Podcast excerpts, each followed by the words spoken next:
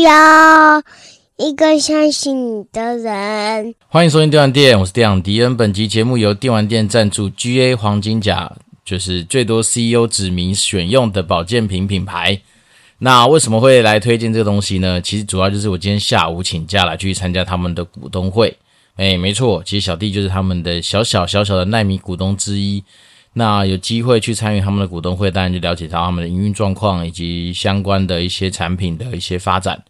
那当然，我自己当时候会投入这个品牌，其实主要的原因就是因为创办人基本上跟我算是熟识的老朋友。那他对于这个品牌其实有很多的一些理念。所谓理念，就是说，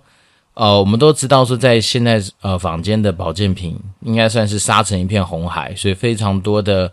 不管是大家耳熟能详的蒲众啦，或是说什么大江生医啦，哦，或是什么有的没的，那你都会知道说他们其实有他们的利基的一个做法，包括说有的是走直销体系的，那有的可能是在呃电视购物上面特别强，那有的可能是在开价通路有它一定的一个水准。好，那当时候我会愿意投资这样子的一个嗯，也算天使投资的一个项目啦，因为毕竟保健品这种东西。那时候跟创办人聊了一下，他是希望说能够针对于我们一般耳熟能详的保健品，但是从呃用料跟用量上面，然后搭配呃我们自己本身的一个大股东，他其实也是很多国际一线大厂，就是一线大品牌的那个保健品的代工厂，那他们现在自己想要做来做品牌嘛，所以当然在我们刚刚讲的，除了用料跟用量上面，那针对于配方上。他们有他们独门的一些调配的技术，所以也就是这样哦。呃，GA 黄金甲这品牌它油然而生的，目前还有八个产品线。那八个产品线稍微跟大家介绍一下，有那种果冻状的叶黄素。好，大家想象就是说叶黄素这种东西，一般来说，如果你是有亲朋好友从国外买回来的，大概就会是那种呃，可能 Costco 买到开价通路的那种叶黄素，它上面真的就有叶黄素。那叶黄素这种东西就是。很多人都以为说，哎，只要补充叶黄素好像就够。其实好像据说啦，就是叶黄素其实要搭配玉米黄素，对于身体的吸收才会达到一定的一个比较好的效果。好，所以他们我们那时候呃主打的一个产品就是果冻状的叶黄素，然后果冻状就是你不用配水啊，直接拿起来当果冻在吃就可以。那叶黄素它算是一个水蜜桃的口味，所以还蛮酷的。那再来是有一个白藜芦醇，那白藜芦醇有一些呃，算是不管是文献呐，或者说它本身这东西就叫什么贵妇界的呃保养圣品吧，因为它似乎好像对于什么呃抗氧化、降自由基这东西有它一定的一个效果在。好，这这东西就算是一个呃，也算是当时候这个品牌刚出来的时候，算是蛮主打的一个项目。那再来是活力定，那活力定这东西它好像就是。呃，豚骨胎盘嘛，那我个人觉得这东西蛮不错的，就是它其实应该算是比较偏向于固肝方面子的一个东西。那针对于那种是呃活力，也就是你自己的那个什么身体体力的一个维持，我觉得还算是有它一定的一个效果。然后有瑞智高，就是呃当时候去创办这个产品的时候，据说好像是创办人他有。敢于他父母有点算是呃老年痴呆的状况吧，所以当时他在研发这东西的时候，他就是希望说能够针对于我们的脑部哦，或者说这种抗就是老人痴呆症这一块，这上面有他自己的一些效果啊，所以那时候大概就是那，但后面走到最后就是变成他这东西弄出来，睿智高，如果大家有兴趣去他的官网上看他的相关的简介的话，它比较偏向于是一个呃帮助睡眠的一个蛮。我觉得算效果应该算是还不错的一个东西，然后再来是有那个什么 Q10，反正就是红曲嘛，那应该是很多不管什么什么加什么加的的那个红曲，都能告诉大家，其实红曲它就是有 Q10 可以去降那个什么呃三酸甘油酯嘛，反正就是让胆固醇啊什么可以比较那么高，然后再来是还有我们有一个主打的产品叫做力捷动。力是力量的力，捷是敏捷的捷，力捷动呢，那它就是针对于你在运动前、中、后所需要的能量补给，它会有一个很直接的一个呃作用，因为好像就是一个什么呃低核糖吗？还是什么？反正某种核糖的一个元素，所以它可以帮助像是有些嗯、这个东西产品算卖不错啊，因为它是跟很多的一些国手级的人去做一些。合作，然后甚至 Rakuten 吧，就是那个桃园棒球队，我们那时候好像赞助他非常多的，好像一年份吧，这方面的一个使呃产品的使用。那这东西，据我们就是今天来寻求我们这边曝光的那个伙伴，他就说一定要特别强调，就是有一个人他在一整年甚至将近可能一年半没有练三铁的情况之下。他今年三月多去直接去上场一个三铁的比赛，那他全程就是每三十分钟吃一条，每三十分钟吃一条，就这样子维持了他整场少三铁，然后三一三的三铁的一个效果。然后呢，他说重点是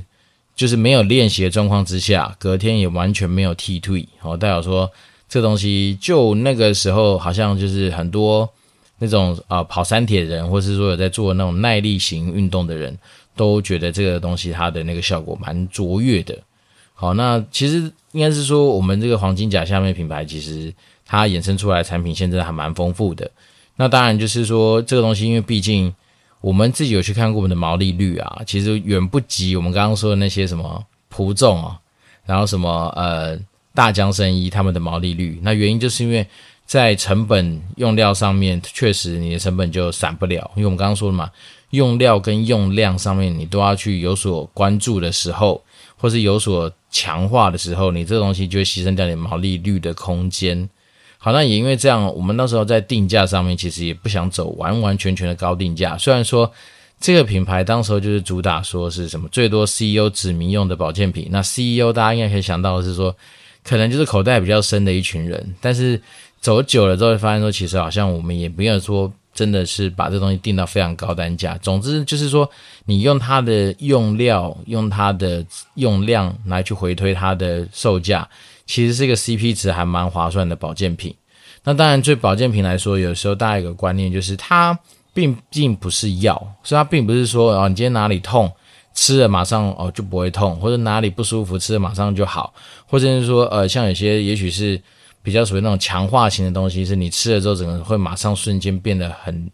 怎么讲，非常的呃不同。但是保健品它有个概念，很多时候就是在于说维持你现在身体的状态，然后尽量减少受伤，好，甚或甚至说，假设我现在就是一个一百分的人，那我们吃保健品就是延缓它变成八十分或七十分的速度跟时间，大概会是这样子的一个初衷啦。所以那时候为什么会想投这个事业？我当然我就觉得说。我们自己平常也就是爱吃保健品，那如果说能够今天就是让自己更有一个直接指明的一个品牌，或者说我基本上可以减少很多的选择障碍，我就不用再去以前比如开架通路边比来比去比半天。那我现在比如说眼睛哦，我就吃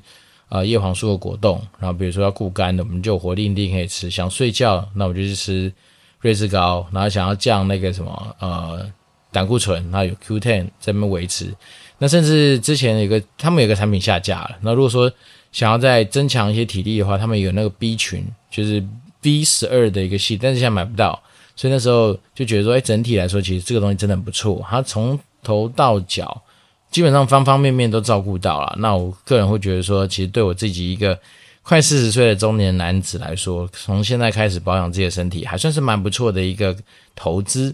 所以那时候除了投资这个事业之外，那当然自己也是成为一个算是蛮忠实的爱好者，就天天在使用这些产品。那你说这种产品算一算，一个月确实也是要花个几千块钱来保养自己的身体，这确实也是一笔嗯，你说花费也是啊，但是它肯定是个投资。所以变成说对我来讲，我觉得今天去参加他的股东会之后，那我对于这个品牌，当然你说信心度高不高？高，啊，因为毕竟本身产品力强的话。很多不管是很后续的一些宣传方式啦，或者说通路的一些安排，可能就更加的有一些机会去做到，或者我们可以期待它未来的发展。虽然说这个事业已经上市了大概两年多的时间，然后然后以损益来说的话，确实表现还没到非常理想，但是我相信这可能很多时候都是新创公司会去走过的一段路。哦，虽然说。嗯，他也不到大举烧钱呐、所以大家应该有时候对于很多东西的感受，不会像是有些真的是要去大举烧钱的品牌来说，你会很明显的知道说，哇靠，人家就是来个焦土政策，好铺天盖地把所有可以用到的媒体媒介都把它给用光光。其实这个品牌倒是蛮打那种所谓比较像是偏向中规中矩型的一些做法啦。那当然，他们可能在创办的时候，刚第一年，也许多少还是会比较多一些热情嘛，所以会去尝试做一些比较不一样的一些呃宣宣传上面的合作，例如说跟桃园机场的手推车的合作啊，然后或是说跟那个什么呃。台中那时候有一个什么，就叫金钱豹还是哪一个，反正有名的酒店隔壁的一个，算是非常大的墙面的广告输出啦，等等等。但是现在他们就慢慢收敛，再收敛，就是收敛成一些比较相对来说，呃，CP 值啊，或者是说它的那个就是相对的效果比较好的一些做法。那我觉得这东西当然就是一路这样看它走过来，我们当然就是参与其中嘛，所以你就会知道说，其实行销这种东西。有时候也并不是说，呃，想做的人不做事，而是说有时候你真的那个资源的部分，真的确实就是比较稀缺，所以那时候我们当然就是用这样子的一个角度来持续陪着他去成长。那今天开完股东会之后，当然还是跟大家就是稍微 update 一下，说我觉得其实对这个品牌确实自己还蛮有爱的。然后我们现在每天基本上刚讲到的这些东西都有在服用，所以说实在的，就是，不是球员兼裁判，也不是什么和尚兼撞钟，而是。自己的生意自己救吧，这边是说还是自己有在做一些持续上面的一些消费。那我们今天当然还是有一些属于迪恩放出来的福利啦，然后，然后到时候我会把那个优惠码，就是欢迎输入 D E A N 八八，就是迪恩八八，那你就可以享有所有商品，诶，就是那种单样商品，把它凑在一起，全部最后结账的时候，结账金额直接打八八折，所以这个东西应该算是相对来说不错，蛮划算的。那当然，如果说打假设大家想要享受更多折扣的话，他们其实也有那个所谓 VIP 的服务，你就直接买那个 VIP，好像也是几千块钱就可以开通一个资格，然后你接下来所有的品项买下去就是八三折。那只是他可能他们因为系统设定的关系，所以有时候他们自己有推自己的一些优惠组合包，它就不在于我们这种就是优惠折扣码的一个范围。所以当你要用优惠折扣码的时候，大家可以去试算一下，如果你今天单品。是打八八折，其实比它的组合包便宜的话，那当然就用单品去买。但是如果刚好你有东西在他们组合包的优惠底下的话，那当然也可以考虑组合包。所以就是我会把这些相关的资讯到时候整理整理，就放在呃底下让大家去知道。好，那今天这一集真的不要耽误大家太多时间，是因为为什么今天拖到礼拜三才录音呢？一方面是因为我从礼拜一开始，其实我就是扁桃腺严重的发炎。好，那天就有去给医生看，然后医生一看就说：“哦，你的扁桃腺很严重哦。”那我觉得比较庆幸的是，我比较没有什么咳嗽、流鼻水的症状，但是我自己觉得我在讲话上其实还蛮吃力的，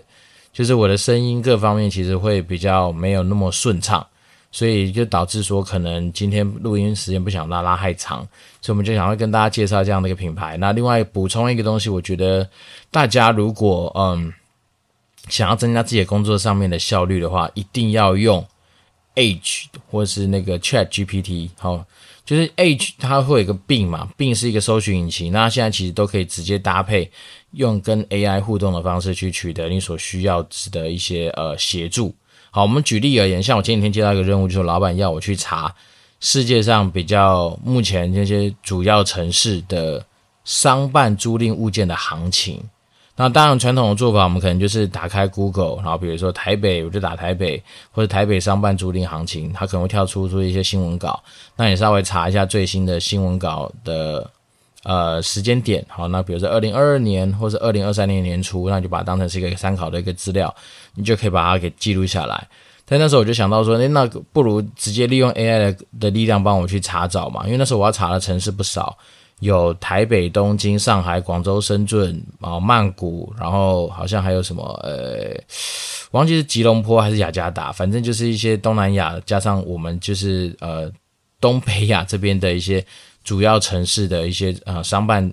办公室啦的租赁行情，一平方米大概多少钱这样子。那那时候我就先把这样这些定义弄一弄，就丢到 Chat GPT。那 Chat GPT 它其实超快，它大概。不到两分钟吧，还多久？它那个答案就跑出来，就告诉你说，哦，呃，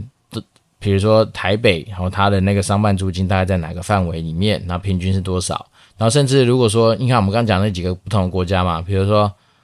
啊、还有胡志明市，所以你看哦，有台币，有人民币，有越南盾，然后有人民，有些就是啊曼呃泰铢等等等。那我们我们甚至那时候我就问他说，那请帮我把这些公。这些地方的主要行情调出来，并且以全部都换算成台币显示，他就可以甚至是帮你做一个算是币别上面的一个转换，超方便。但是呢，因为 ChatGPT 它的资料库比较算是落后嘛，所以我那时候得到那个行情之后，把它记录下来。然后那时候想看的只是单纯说，哦，如果以台湾当成 N，那其他城市的那个跟它对比上面来说，是大概是有多少 percent 的差异。然后接下来我就去找并然后因为大家知道并它算是比较是跟现在即时的网络搜寻结果去做一个连串，所以就把刚刚一模一样的问题丢在并上面去，然后也是请他帮我换算成台币的行情，好，然后最后就答一个答案，我就可以两边去对比。那当然我自己那时候还是觉得说有些东西会不会有点有失偏颇，所以我其实还是有做一个手动的检查。手动所谓手动检查就是像我刚刚说，我一样把。那些地方的东西丢到 Google 上面去，然后比如说，好，举例随便打，我就说上海啊办公室租金行情。那办公室在呃中国大陆用叫做写字楼嘛，所以那时候他们就跳出说上海写字楼的行情。那我才发现说，其实上海那边很很有趣，是他们那边的办公室的租金甚至可以算到日的，他们就是以日多少钱来去算。所以当然它显示出来结果是日多少钱，就把它乘以三十，就是月租金嘛。所以就是类似这样的做法，这样弄一弄，你可以在呃非常短的时间之内就完成了这样子的一个任务。所以我那时候就是透过 ChatGPT 加 Bing，然后加上我自己的一些搜寻的一个验证，来去得到这样子一个呃快速的产出。那我自己是觉得这样东西这样试做下来，真的不得不佩服，说这种有关于资讯查找上面，透过 AI 的一些呃怎么样功能，这东西确实真的会变得让你在工作上面会非常的方便，甚至像有时候。我都蛮依赖，就是 Bing 去帮我做一些，不管是部落格，也不是部落格，就是有时候我我要去写我们公司的一些，比如说这种消息文章的时候，诶，那我就直接把我想要的方向大纲，或者我希望得到的什么样的结果，就是写在那个它的叙述栏里面，然后就直接请并它那边有个撰写的功能嘛，就可以帮我把我要的，比如说我今天要的是呃部落格好了。然后长中短语气是怎么样？是专业的呢？诙谐的、有趣的，还是新闻报道式的？然后它就会产生一个草稿给你。那这样子变成是说，很多时候真的你可以在呃利用这样子的工具，让我后面只要做一些修改的动作，就可以节省掉不少的时间。甚至是有的时候有一些英文书信的往来，你也可以请他帮你撰个初步的稿件。好，那时候有时候说真的，他们那些。AI 生成出来的英文，哇操，它那个文法之漂亮，或是用法之精准，我觉得这非常像极我以前在外商工作的时候看到那些老外朋友写出来的呃写信件内容，所以我就觉得说，哇，现在这些工具真的是很不错。那这些工具的出现，其实确实也让自己在工作之中的效率很提升之外，也可以减少掉我很多，我觉得跟人家聊过说，有些事情其实它的价值性没那么高。的一些繁琐的一些动作，它可以帮你做到一些，嗯，真的是蛮有效果的一些节省。就像是我们说的嘛，其实你一样的事情，你可以丢到 Google 的搜寻栏位去做，啊，那你透过你自己去浏览它的搜寻结果，来去得到你想要的产出。可是像 Bing 他们这样的东西，就是基本上它已经大概可以帮你从呃资讯来源，或是说。来源里面的东西，它已经帮你扫过一些东西了，所以你就可以节省掉很多你要一个一个去查找这些呃内容资讯的时间。那我觉得这东西就是找对工具的话，其实对你自己的生活一定会有很多的帮助。尤其在职场上面，很多时候我觉得，呃，每当有新科技出来的时候，一定会有人说唱衰说啊，有些工作会消失，会消失。其实我觉得倒也不用那么极端或那么悲观，而是说当这些工具出来。懂得善用这些工具的人，自然你还是会在你本来的工作里面，或者本来被赋予的任务角色里面，可以找到一定的价值。好，因为人之所以为人，就是你其实是有机会不断的进化。哦，就是像说我们都知道说，哦，你那个诶 AI 啊，它可能在学习很多东西的速度上面是很快的，可是你不要忘记啊，人类在学习东西上面，你的神经突触各方面，它也是持续不断的在被刺激跟。接受新的东西嘛，所以我觉得这东西有时候真的就是可以去善加利用啦。好，所以我们今天讲那么多，其实就是把我自己最近呃参身为一个股东所看待的一些东西来跟大家做一些分享之外，那我觉得在呃 AI 的一些工具的运用上面，我相信未来一定会更多的东西出来。然后呢，像是我们刚刚说的，其实病啊，ChatGPT 如果把它当成是一个底层的话，那可能甚至未来会有非常多的工具，就是。直接拿了这些我们所谓的搜寻或是语言模型的东西来去套用上面，会或许是叠床架屋，不过它真的也许可能在某些领域里面，它就可以达到一些呃更加有价值的一些，不管是服务或是产品吧。我想这东西是可以期待的。那这些东西它的最终的结果，其实都是要帮助人类解决一些我们以前可能不管是技术力不够，或者说本来就想要。去达到的一些懒散的呃一些状况而产生出来的一些东西嘛，就像是科技始终源自于人类的惰性嘛，所以我相信这些东西的工具的一些发展跟未来使用，只是会让我们在很多东西的使用上会更加方便，然后更加的有效率跟效果。那我觉得这东西我是蛮乐观其成的，也是希望说有更多呃更为方便的工具可以用。那这当然对我们自己在职场上面竞争力一定就会有所提升啦。好，那今天这一集真的是在自己相对喉咙状况也还没有到非常好的情况之下，呃，把自己生活的东西赶快分享给大家，以免拖稿拖太久会造成大家的困扰。诶，会吗？我不知道。但是就是，嗯，怎么讲？最近其实也真的是有遇到一些非常奇特、非常奇葩的一个故事。那当然，未来有时间的话，我们再跟大家做一些整理跟分享。那如果说大家对于我们自己的生活之中哦，不管是你使用的工具，或是你在 AI 的领域看到什么东西，或者说你对于呃保健品的世界，或者是说所谓的嗯怎么讲投资品牌这件事情有兴趣的话，我们大家都可以透过很多方式来做一些互动跟交流。好，那我这边是电丸殿，我是电丸迪恩，就祝福大家一个愉快的一周，然后我们持续保持联络喽，拜拜。